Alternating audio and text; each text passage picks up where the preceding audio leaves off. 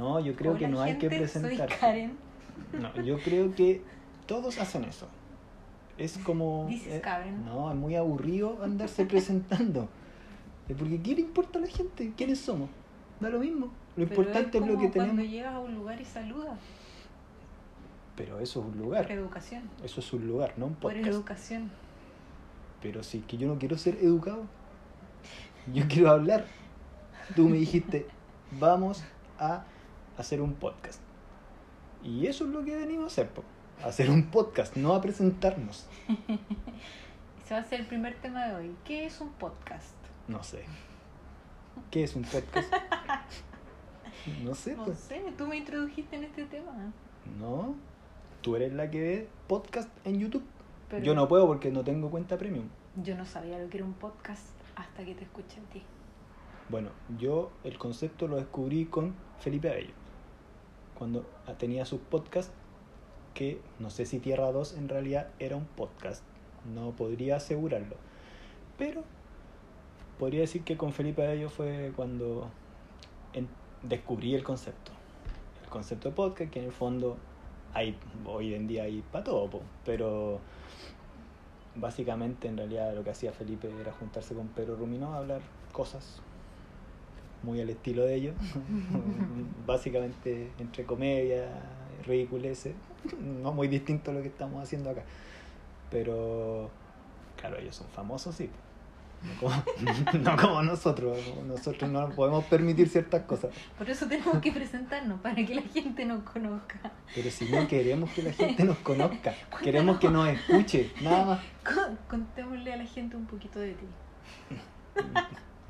No, tú quieres presentarte, dale. Yo ya dije, hola, mi nombre es Karen. Buena la Soy presentación. de po. Chile. Filete la presentación. Vivo en Santiago, Yo creo que la gente, de yo creo que la gente no quiere saber eso. ¿no? No. Tu nombre. Tampoco quieres Alfa. saberlo. Me llamo Alfa eh, y vivo en Londres. Soy un macho alfa. Si podemos sacar esas conclusiones.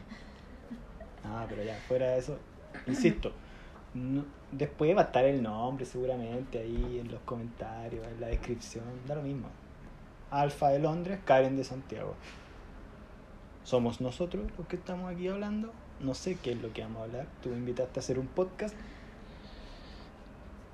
Entiendo que como para hablar de la cuarentena, no sé. Pero ya no estamos en cuarentena. Sí, ya no queremos hablar de cuarentena. Todo el mundo habló de cuarentena. Venimos atrasados. sí. Venimos atrasados incluso a hablar de la cuarentena. No, no, no hacemos nada bien. Nada bien.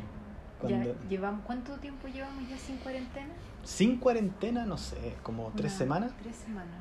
O sea, en esta parte de Londres, po.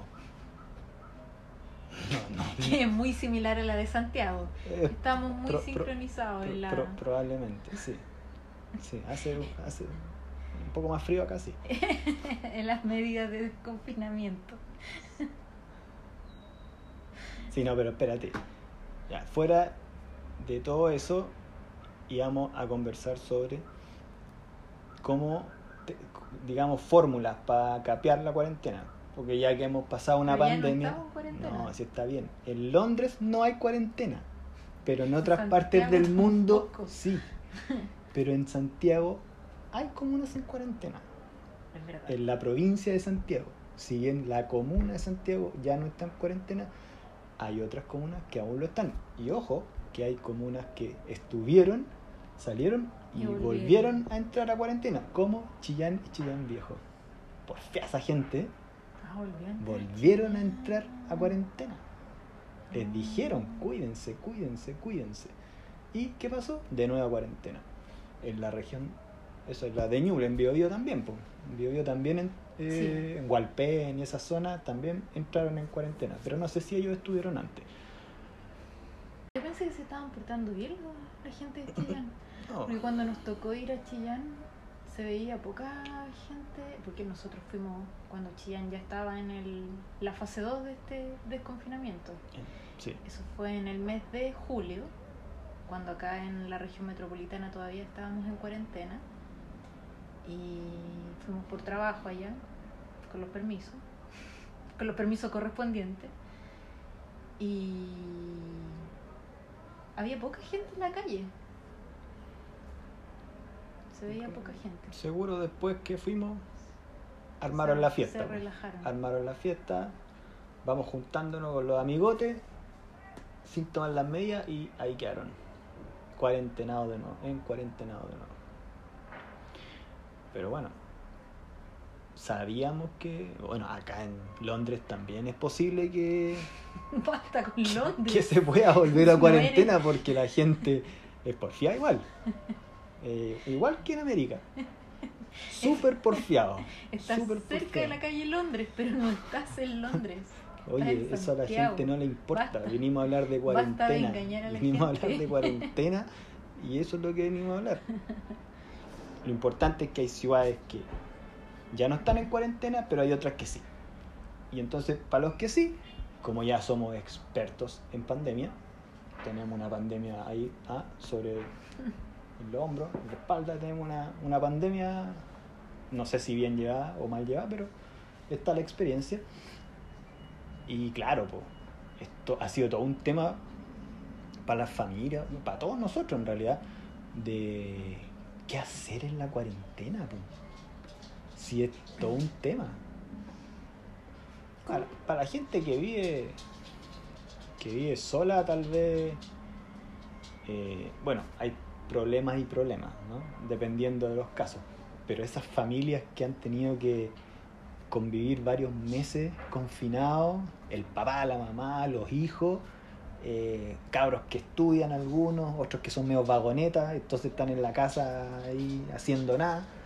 eh, y compatibilizar todos esos intereses es complejo. Sí.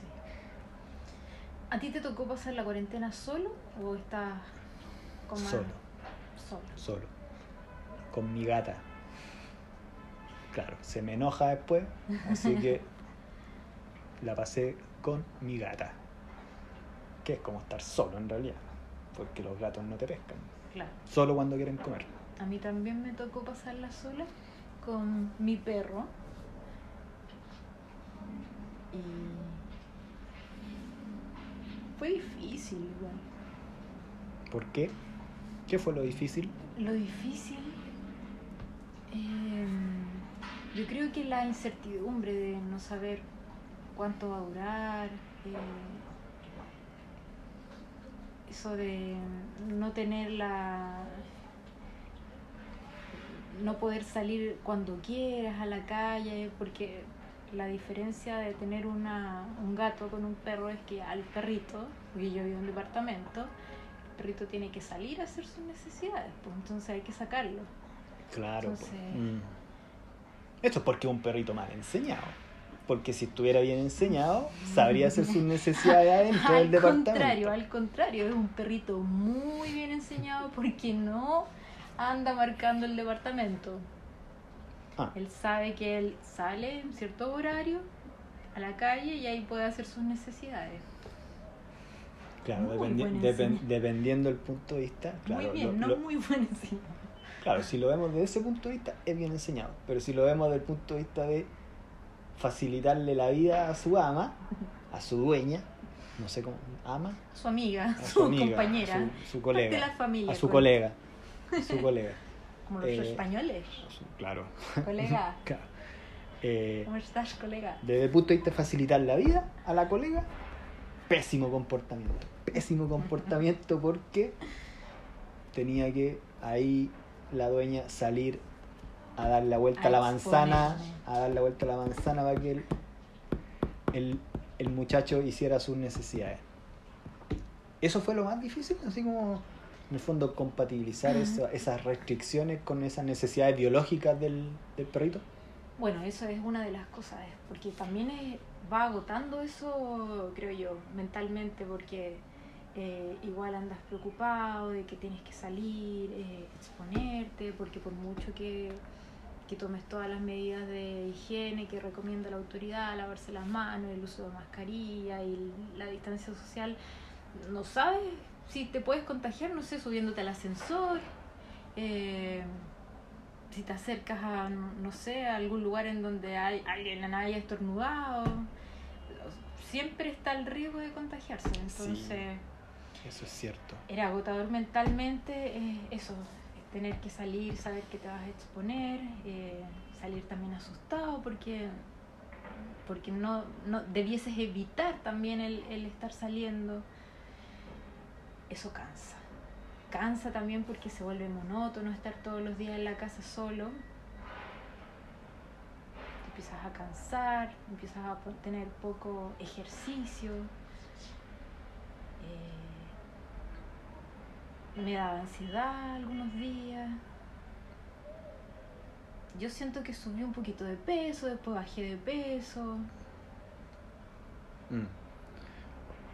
Mira, y todo todos esos problemas, claro, son, son un poco invisibles, digamos, a la hora de tal vez de hacer como un, un balance de cuáles son, si bien es cierto, la, como el tema de las enfermedades mentales, eh, empezaron a estar en la, en la conversación eh, un poco más habitual a raíz de la pandemia, pero, pero, pero, los principales temas de la pandemia obviamente eran los sanitarios y las medidas de resguardo que había que tomar con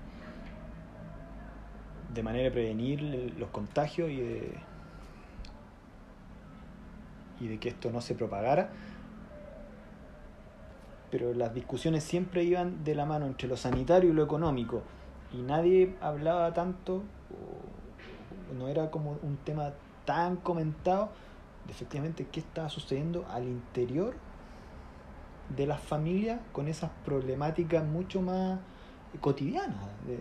eso mismo que tú explicáis, desde el minuto en, en, que ya no da lo mismo llegar y salir, porque ya no se puede primero, hay restricciones para eso, y después las dificultades adicionales, puesto de estar muy perseguido porque no sabí eh, quién cresta estornudó o esta gente que se saca los mocos en la calle, ¿los habéis visto? Estos que se ponen un dedo en, una de las fosas de la nariz y botan todos los mocos por la otra. Entonces tú podías haber pasado y pisaste eso. No solo he sido testigo de eso, sino que también he recibido ese material mal, mal, genético. Mal, horrible. Asqueroso.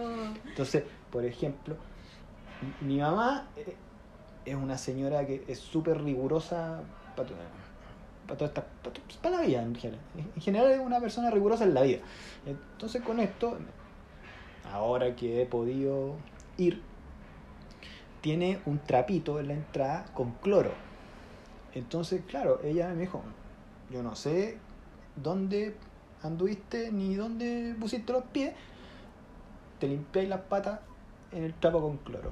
Y claro, después yo pensaba, y efectivamente, pues, uno puede haberse topado en la misma ruta que el compadre que se saca los mocos en la calle y pisaste sus mocos y el viejo estaba contagiado. Después te fuiste a la casa, no te diste cuenta, pescaste las zapatillas, las pasaste a llevar, te lavaste las manos antes, porque uno lo que hace es cuando llega, entra, se lava las manos y después las zapatillas las agarraste y no sabéis si el virus estaba ahí metido. Entonces, en efecto, todas esas complicaciones, esa trazabilidad que a veces uno tiene que mandarle a la cuestión, a todos se nos pasa, o si no estamos acostumbrados tampoco a ser como tan, tan riguroso en el tema, digamos, higiénico asociado a un virus, a un virus con, con esas características de propagación. A un virus. A un virus. Con un amigo le decimos virus. A un virus. Bueno, ¿qué otra forma de llamarlo? Toda la gente le dice virus. Coronavirus. El coronavirus está en París, ese amigo. en París. Ah, en París estaban volviendo también a establecer medidas, no cuarentena, pero medidas un poco más restrictivas, porque los casos diarios están con un leve aumento. Acá en Londres todavía no, pero, pero si la gente se sigue portando mal, ¿no? Y esos países van a entrar al invierno, bueno, al otoño. Entonces es que Europa, Europa tuvo suerte, aún, aún, aún, así no le fue tan bien, pero tuvieron suerte porque los agarró, digamos, en, en primavera. En primavera, claro, los agarró en primavera, están, están, en el verano ellos ahora, y van a a- a- a- van a entrar el otoño ahora el, el 21 de septiembre. Sí. Entonces, claro, po, si los casos se les empiezan a disparar ahora, la van a ver más difícil porque van a empezar a llegar los meses más fríos y, y yo tengo miedo igual, po, si acá en Londres hace frío. Las temperaturas no son lo que ustedes se imaginan. Sí, oye, lo que es la tecnología, tú en Londres y yo en Santiago, y es como si estuviésemos Oye, pero al si lado. por Zoom uno está al lado. Yo he tenido reuniones con empresarios en un Dubai, empresario, es que en tú eres. Dubai, en Dubai, Es que tú eres en Dubai. una persona muy importante. No, no importante, pero ¿No? no. Pelagato impor- cualquiera. Importante no. Pero he tenido reuniones con gente en otro lado. Solo eso. Con jeques y cosas así. No, no, No. cosas así, personas así. con per- con personas, claro, no son cosas. No creo que les simpatice mucho cositas. cosas. Claro. Oye, pero en el fondo, ¿pero qué hay hecho en cuarentena? ¿Cómo capeaste la cuarentena? O sea, que eh, yo sé que tú que yo sé que tú trabajáis, Dormí. digamos, yo sé que tú trabajáis en la casa. Sí. Desde un punto de vista laboral, no, no fue como algo que te cambiara, digamos, eh, la rutina diaria porque tu- la modalidad es esa. Pero, ya lo dijiste, po, había estaba todo este otro contexto que hacía que la cuestión fuera más, más complicada. ¿Qué, qué- en qué, ¿Cómo capeaba ahí la cuarentena? ¿Qué, qué, qué hacía? Es que claro, es, es- es loco, yo creo que porque sí, pues yo ya tenía un, una rutina armada, porque tú como dijiste, yo trabajo en la casa, ya estaba acostumbrada, tampoco es que salga tanto en, en mis días, en mi en un día habitual, no salgo mucho a la calle, salvo que tenga que hacer algún trámite o algo así. Pero el saber que no puedes salir es distinto, que no tienes esa libertad. Claro, y tú ya eres ansiosa. O sea, sumado a que A ver, pero ¿de qué se trata esto? sumado a que, a que además te digan no puedes salir, oh, ya me imagino cómo era eso. Vamos a ver mis defectos, estamos conversando aquí. Estamos conversando, pero es como para entender. Pero a ti no te afectó el saber que no puedes salir. Pero claro, de hecho a mí fue un poco más, más brusco el cambio porque, a diferencia tuyo, yo salía a trabajar todos los días en mi scooter por la ciclovía y mi casco con semáforo y de un día para otro andábamos en terreno, volvimos de terreno y la empresa dijo, oye, vamos a empezar con teletrabajo de manera preventiva. Eso fue el 16 de marzo, día lunes, me acuerdo perfectamente. Lunes 16 de marzo del 2020 empezó el teletrabajo. Entonces, claro, pasáis de moverte todos los días en la rutina habitual, despertar y ducharse, desayunar, agarrar el scooter, para la pega. A no hacer eso. Ahora igual tenía sus puntos a favor, po, porque te levantas, yo me levantaba más tarde, Claro. tipo mediodía. Claro. de mediodía. Yo me levantaba al mediodía. Desconectaba el celular hasta esa hora y yo estaba disponible a partir del mediodía. Claro que después de la noche hasta medianoche. Yo trabajaba 12 horas, todos los días. Bueno, va la pega. Bueno, va la pega.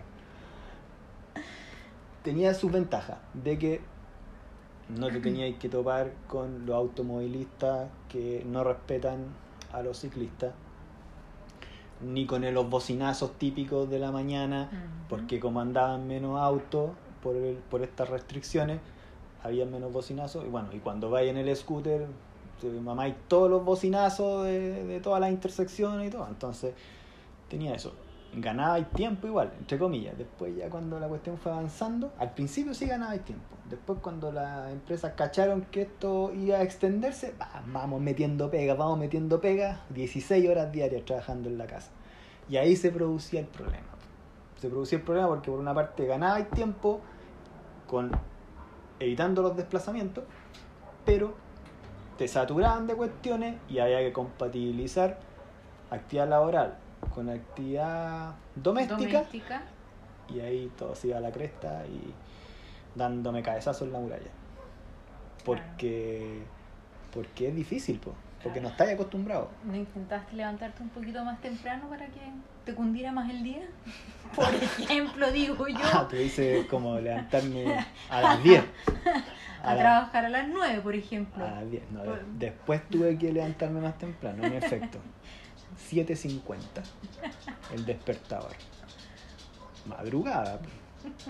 Po. 7.50, ya te imaginas. Y levantarse a las 7.50. Yo sé que hay gente que se levanta a las 4 de la mañana, pero yo no. Yo me levanto más tarde. No, a ver, yo me levanto todos los días a las 7.40. Ya. A esa las hora. no, 7:40. No, a las 7.40 pongo el despertador. Ya. Me levanto, en efecto, 8.13. Que tengo la otra alarma. A las Ya. 8.13. Entonces es porque si... Eres de los que coloca a la- varias alarmas. No, coloco dos. No varias. Dos alarmas. Una a las 7.40 y la otra a las 8.13. Sí, son 33 minutos de diferencia. Exactos. Sí, ¿Ese número tiene algo especial? sí, pues es un homenaje a Cristo. ¿Por qué te ríes? Sí, 7.40, 8.13. Entonces, no entiendo por qué te ríes, Karen. No creí. Cristo. Es un homenaje a Cristo. Sí, 7.40, la primera alarma. Si por ese motivo ando con flojera, va a sonar la de las 8.13. Y ahí sí que no perdono. 8.13, pum, para arriba, a la ducha. Después a desayunar. Y a las 9 en punto, pase lo que pase, yo estoy sentado en el escritorio. A leer el diario. Porque partir el día desinformado, no, no. Yo leo el diario al menos unas dos horitas. Y ahí estoy empezando a las 11, que es más temprano de lo que empezaba antes. Pero aún así se me alarga un poco el día. Pero bueno, son los costos, pues, de... O es una u otra, o te levantáis temprano y le dais y termináis más temprano, te levantáis un poco más, Más tarde, tarde y y termináis más tarde nomás. po. Ahora lo terrible es cuando te tenéis que levantar temprano y terminar tarde, que me pasó. Me pasó en varias ocasiones, gracias a algunos proyectos que tenían muchos requerimientos de software y hardware. Porque la, la siesta tal vez la hiciste muy larga. No, no, no, no, sí, ¿No? ya, ahí No ya dormía la siesta. no dormía la siesta, me levantaba temprano, me acostaba tarde. Porque así lo meritaba el proyecto. Bueno, ahí compensaba. Compensaba los, momentos, los de más relajo, claro. Ya. Pero eso era complicado.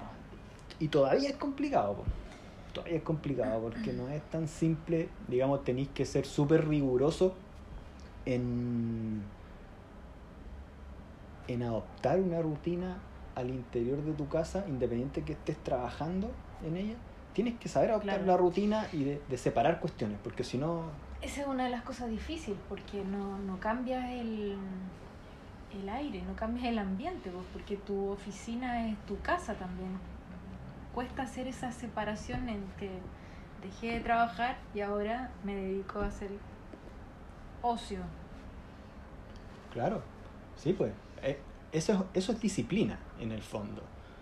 Disciplina es porque tú tenés que eh, tener claro que tenés que compatibilizar dos actividades, una laboral y otra doméstica, personal.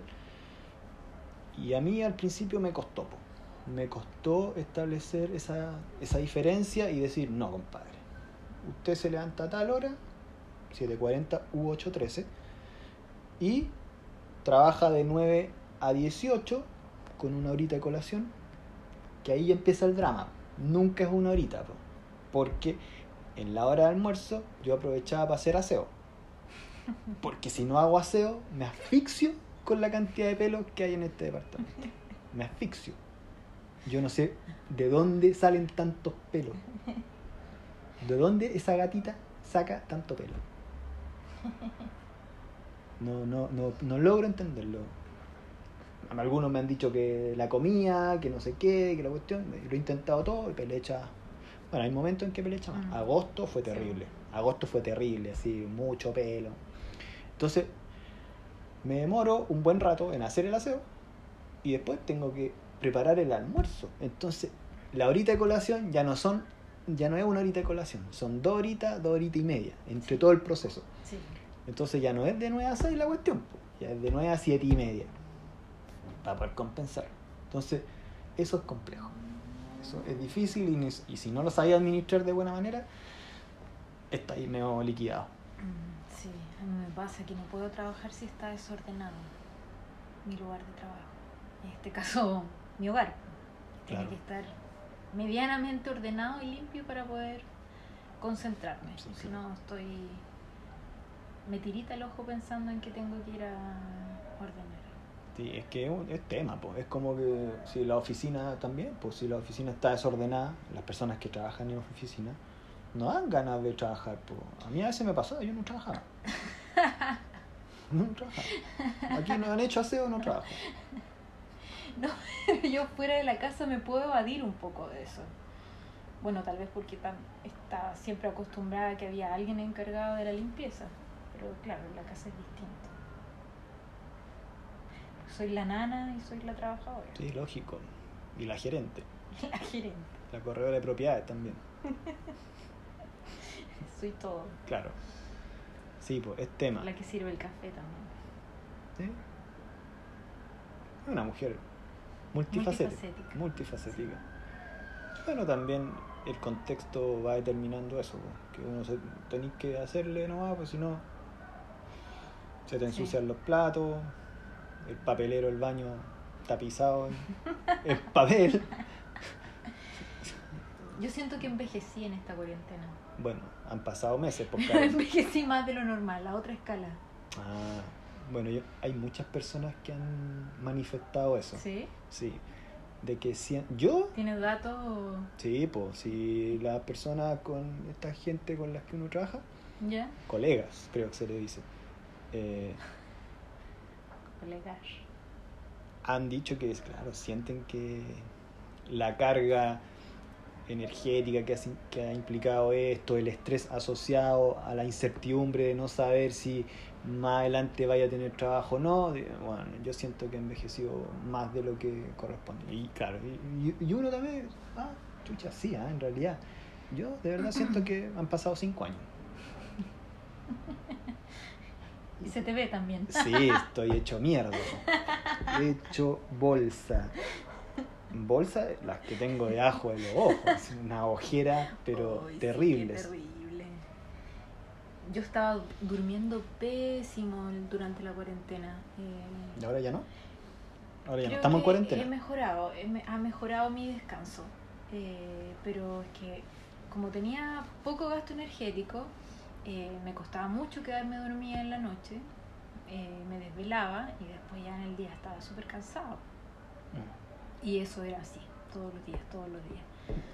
Y para, y para romper esa, esa monotonía, ese como estado de, de estrés, de angustia incluso que, que pudiera haber- haberse ocasionado por la por este confinamiento, eh, ¿qué, ¿qué hacías, po? Es que es una batalla diaria fondo, porque ¿Pero qué hacías? sí, pero tranquilo, déjame Cuéntanos. explicarme, porque Cu- habían días en que amanecía con mucho más con mucha más fuerza de voluntad pues, y, deci- y decidía eh, agregar actividades distintas a mi rutina y otros días que definitivamente no tenía ganas y y no sé y me dedicaba no sé, a, a- a cosas que estuviesen pendientes en el trabajo eh, y no hacía mucho más porque no tenía ganas, estaba cansada. Pero lo- los días en que sí tenía mayor eh, autocontrol y fuerza de voluntad para hacer cosas, hacía un poco de ejercicio, aproveché de leer libros que tenía pendientes en mi biblioteca, eh, escuchar música. Pero eso lo puedes hacer sin estar en cuarentena. Sí, pero cuando no estaba en cuarentena me daba muy poco espacio para leer. Estaba leyendo poco. O sea, hay que estar encerrado para leer. No, no necesariamente, pero tenía más tiempo para dedicarla a la lectura. Decidí aprender japonés y todavía tengo las intenciones. Me puse a mirar videos, a- a- compré un libro en la Kindle de Hiragana y me puse a practicar un poquito. ¿Es necesario decir que compraste el libro en Kindle? Pero es que mucho más barato. Podría haber dicho compré un libro. Listo. Es que es una forma muy ecológica de leer libros. Así evitamos que corten Ah, tantos estás, promo- arbolitos. estás promoviendo, Claro, digamos, la... sí, Puedes tener muchos libros en un artefacto liviano y pequeño. Es cierto. Los, con- li- los libros electrónicos, en efecto, tienen ventajas que un libro físico no. No obstante, No hay como leer en papel. no, o sea, es que depende. Hay personas que te podrán decir, no, yo no me hago mucho problema y puedo leer libros electrónicos nomás. A mí me cuesta. A mí me Pero a ti cuesta. te cuesta leer. me- sí, es que yo no sé leer. Tú juntáis las letritas todavía. Junto, hablo Y- de y sílaba en sílaba. Y Hablo de sílaba, sí. Mientras más dibujo, más fácil se me hace la cuestión. Por eso es que tengo aquí puros libros de dibujo. Puros libros, harto mono. Harto mono. Bien explícito así, para que no quepa duda de qué es lo que me está tratando de transmitir el autor. No, pero... eh, se me fue la idea. Falta lectura. Falta, falta lectura, menos dibujo y más letra. Es como la, la base de, de una persona que no se le van las ideas. Y así. Claro, y eso pues amigos. Llevamos harto rato en esto, ¿no? ¿En Ya, qué cosa? ¿estamos? ¿Leyendo? No, no estamos. Si no, no hay contado nada de qué, De cómo lo- de, de cómo eh, sobrellevaste no de, la, de, la, de mejor manera la cuarentena. Por ejemplo, yo, y delante te hacía la broma de hay que estar encerrado para leer, porque a mí me ocurrió algo similar. po. También leí más en cuarentena. Entonces, sí parece que hay que estar encerrado para leer. No es algo tan, tan loco, no, pero, pero sí, hubo espacio para encontrarse con, con lectura, con libros que ahí estaban, con otros libros que también surgieron, en la búsqueda de hacer cosas. Eh, me reencontré con mi consola también. ¿Consolador? No, Consol- consola. Con mi consola. ¿Qué te pasa? No, si no se puede borrar. Sí se puede. No se puede. Esto es sin filtro. Esta es la gracia. Así dijimos que hacer. Entonces, ahora hazte cargo de lo que dijiste. Con mi consola, que no voy a decir la marca porque no me auspician. Xbox. Y claro, me reencontré con la consola también. No tanto, pero me reencontré. Leer. Hice los intentos de, De dibujar, de dibujar, aprender a dibujar. de aprender a dibujar, fíjate. Pero no me duró mucho el entusiasmo. ¿Te, te aburriste? No, no sé si me aburrí, ¿Qué pero es como que ¿Te- lo, lo que, lo que no no sé si es como que me motivé pero es que hay otras cosas como que logran captar más mi atención nomás Ya. y la lectura fue uno de esos entonces como que entre intentar dibujar y leer como que prefería leer entonces después ya como que el dibujo fue quedando relegado relegado y ahí está pero ojalá en algún momento pueda retomar el curso que ahí está en la, en la nube disponible para mejorar. No tengo que aprender de nuevo en realidad porque no, no es que avance tanto. Y claro, pues, inten- intenté como, como varias cosas. Pero, ah, ver algunas películas también, que yo no soy como muy bueno para ver películas. Muy ni- cinéfilo. no, para nada, nunca, nunca lo he sido. Pero también hubo espacio como para echar una ojeada ahí en el catálogo de, De Netflix. de Netflix eh, y ver algunas cosas. Ya, aparte de que a mí igual me gustan algunos deportes, pero con la pandemia no había deporte. po. Bueno, igual la NFL como que no, no empezaba hasta ayer. Entonces no había NFL, no había, no había mucho que ver. Entonces, trabajáis nomás, po, trabajáis. Como que así, encerrado, leí, trabajáis. Comí. Sí, Y los que tienen mascota, sacan a pasear a sus mascotas. sí. Y eso es todo. Y la gente que. Que viven más personas en la misma casa. Ellos la tuvieron difícil igual. ¿eh? O sea, sí. Pero. Pero por otro lado también estaban acompañados, pues tienen con quién conversar.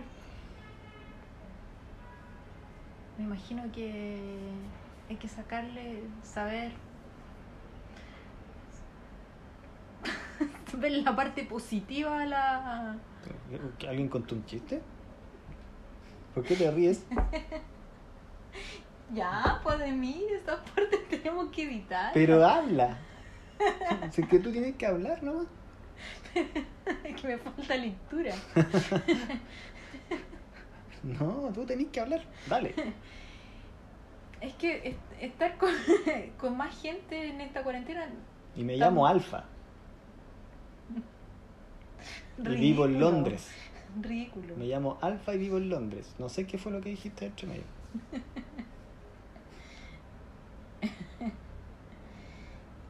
Yo creo que eh, tan malo no tiene que ser. No tiene que. No es eso lo que quiero decir. No, es que ya, No, sí, ya entiendo. No, no me interpretes. No, dije que Quiero te entiendo, yo. no que te lo interpreto. sé lo que quieres O sea, decir. me imagino que igual debe ser cansador estar eh, encerrado con harta gente en una casa todos los días. Eh, La convivencia se va haciendo difícil a ratos porque están todos irritados, todos cansados, eh, asustados también. Entonces, claro, eso, esas emociones van afectando la convivencia. Pero, eh, pero lo, lo bueno es que, que también se, se sentían acompañados, me imagino. po. O sea, yo, la verdad es que yo estaba sola, no sé, pero yo lo conversaba con mi familia y ellos supieron eh, llevarse bien, no tuvieron conflictos, más allá de las típicas peleas de familia, pero lograron lograron llevar una buena convivencia durante esta, esta cuarentena. Familia todavía está en cuarentena. Claro.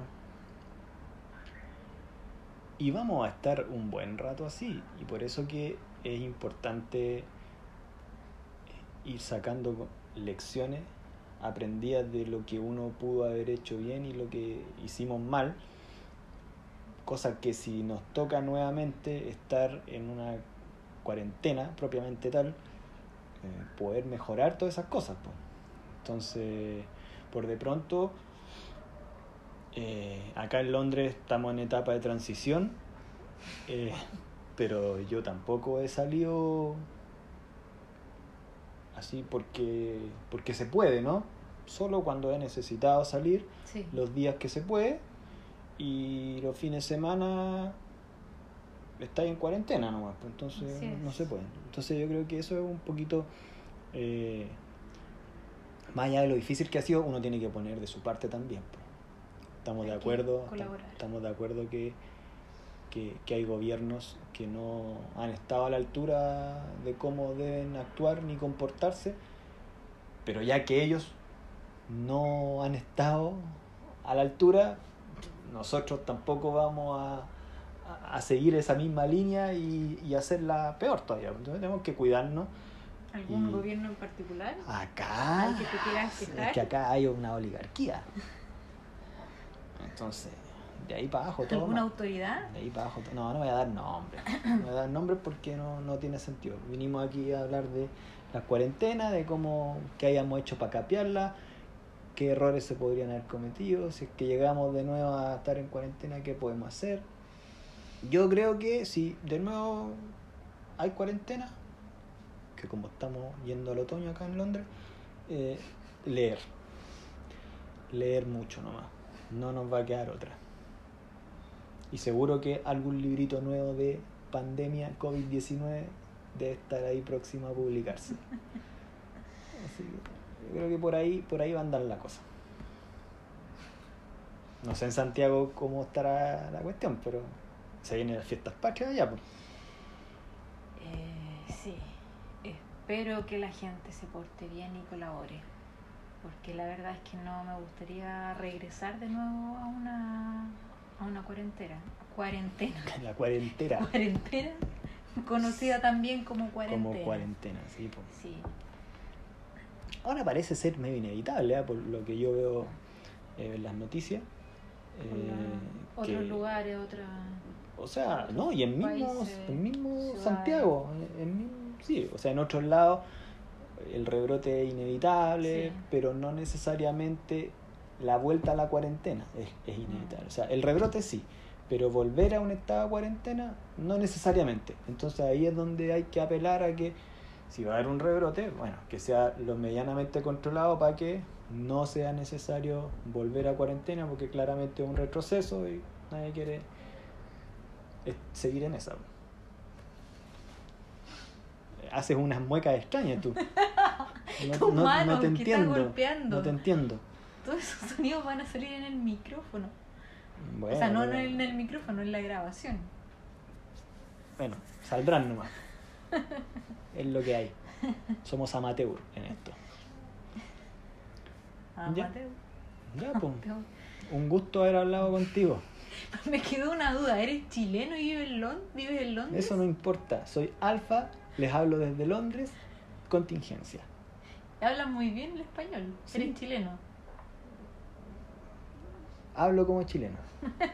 Tengo esa capacidad de hablar como chileno. ¿Algún libro que nos recomienda? ¿Algún libro Señor de, Alfa. de los siete que leí en la cuarentena? Eh, voy a recomendar dos, Ya. no solo uno.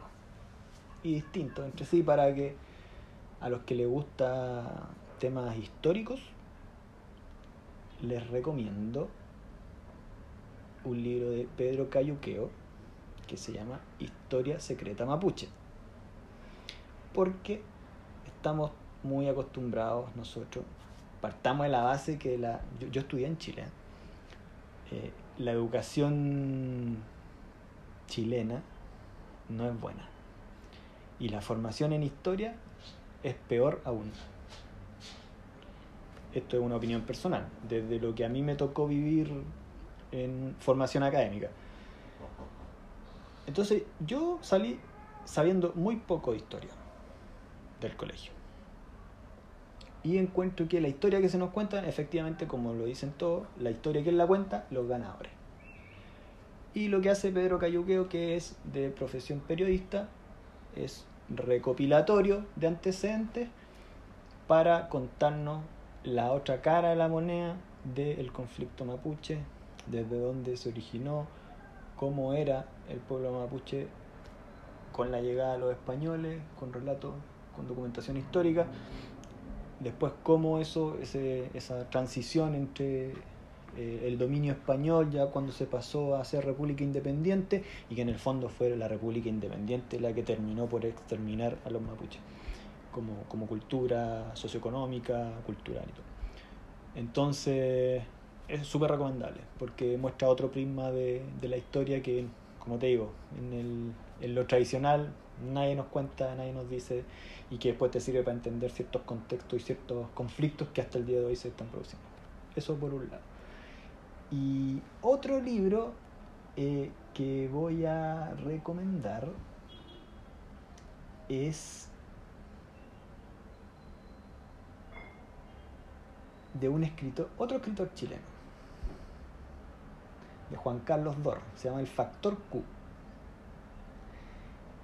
Es un libro, eh, como el mismo autor lo dice, es de un género un poco nuevo, si se quiere, en Chile. En Chile no se escribe tanto sobre ciencia ficción, eh, un poco una novela histórica pero mezclada con ciencia ficción. Es una mezcla súper interesante. Y bueno, ese, ese libro es la historia del doctor John Feller, que es un médico oncólogo que vive en Santiago y que en el fondo él tiene su consulta, hace clases en la universidad y a partir de los escritos de su abuelo, de unos escritos de su abuelo que él encuentra, empieza a rememorar eh, su infancia y de toda una serie de acontecimientos que ocurrían en su infancia y le surge la curiosidad de eh, seguir investigando qué era lo que hacía su abuelo. Entonces, en esa línea investigativa, eh, se lo lleva a Londres, eh, el escenario, Santiago a Londres, a donde estoy en este minuto, y ahí se desencadena una serie de acontecimientos que en el fondo lo llevan al doctor Feller a eh, unos secretos que tienen que ver con la, el origen de la humanidad propiamente tal, mezclado ahí con misticismo, con, con ciencia ficción propiamente tal, pero en el fondo es la explicación eh, oculta del origen del ser humano como la versión alternativa, ¿no? Pero es es una cuestión muy, muy entretenida. O sea, dos libros chilenos nos recomiendas. Dos libros de autores chilenos. Uno sí. de historia, uno de la historia mapuche y el otro de ciencia ficción. Sí. Eh, Digamos que es como novela histórica con ciencia ficción. Esos dos libros, si los pueden leer, se los recomiendo. Ahora les advierto, sí, que el factor Q es parte de una saga. Después sigue con el Enigma KBO, que ese tengo pendiente leerlo. Y hasta donde entiendo, hay dos libros más que todavía no salen editados, no están, no están publicados. Entonces, si pretenden como tener la historia definida con el factor Q, no lo van a lograr. Si quieren después como ahondar, eh, es un libro que, que pueden leer.